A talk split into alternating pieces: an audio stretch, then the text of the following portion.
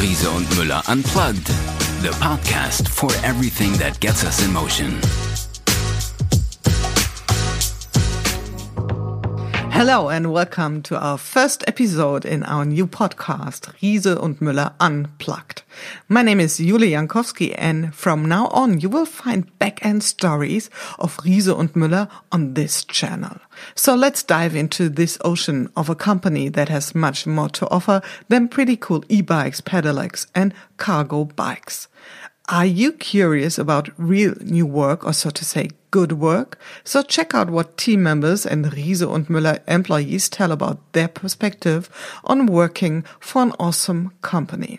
So we're talking about sustainable lifestyles, innovative mobility concepts, and we're trying to answer the question why people are so much attracted by the spirit of the bike industry these days and what has this to do with COVID 19.